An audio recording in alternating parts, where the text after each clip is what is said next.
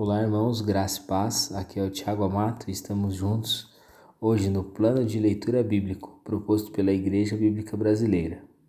Hoje estamos em Atos, capítulos 7 e 8. Estevão foi constituído diácono pelos apóstolos e no final do capítulo 6 de Atos foi levado ao sinédrio de forma muito injusta, tendo suborno e falsas promessas envolvidas.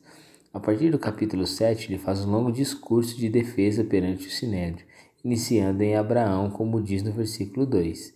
Estevão respondeu: Varões, irmãos e pais, ouvi. O Deus da glória apareceu a Abraão, nosso pai, quando estávamos na Mesopotâmia, antes de habitar em Arã. Em seu longo discurso, Estevão fala desde o Gênesis. No capítulo 8 de Atos dos Apóstolos, após assassinar Estevão, as autoridades de Jerusalém desencadearam a implacável perseguição contra a igreja. Liderados por Saulo, eles prendiam, assassinavam inúmeros cristãos isso fez com que boa parte da igreja migrasse para outras cidades. Embora dolorosa a perseguição, ela contribui para a expansão do Evangelho de Jesus Cristo. Ele estava lendo as Escrituras Sagradas, mas não comprometia. Felipe começou a explicar-lhe e anunciou Jesus Cristo. Em Atos 34 e 38, durante o caminho, o etíope creu na mensagem e, vendo a água, pediu para ser batizado.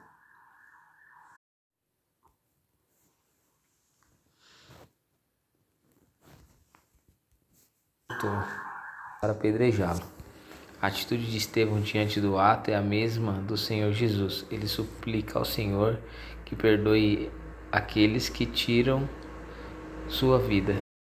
Passando agora para o capítulo 8, dos versículos 1 a 4, eles assassinaram é, Estevão e desencadearam uma implacável perseguição contra a igreja. Liderados por Saulo, eles prendiam e assassinavam inúmeros cristãos. Isso fez com que boa parte da igreja migrasse para outras cidades.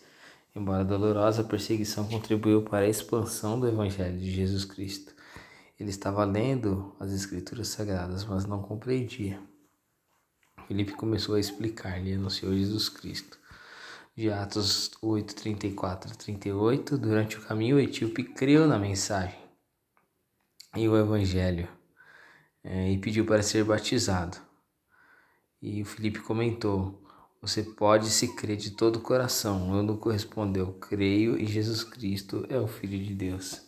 A mensagem de Felipe produziu fé no começo, lendo a palavra de Deus sem compreender. A nossa missão é tornar a mensagem do Evangelho compreensiva para que os perdidos, pois ao entenderem as boas novas de Jesus Cristo, eles se arrependerão.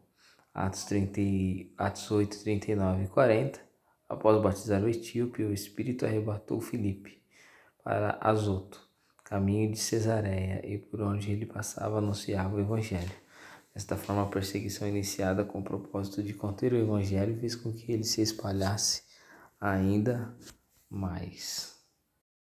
Vamos orar. Senhor, somos gratos a Ti pela leitura de hoje pelo livro de Atos, capítulo 7 e 8, que o Senhor possa nos ensinar a ler, analisar, a aprender sobre essa palavra, entender o que o Senhor quer nos mostrar aqui através da vida do apóstolo Estevão, que foi apedrejado justamente, é, e também no capítulo 8, sobre levarmos a mensagem.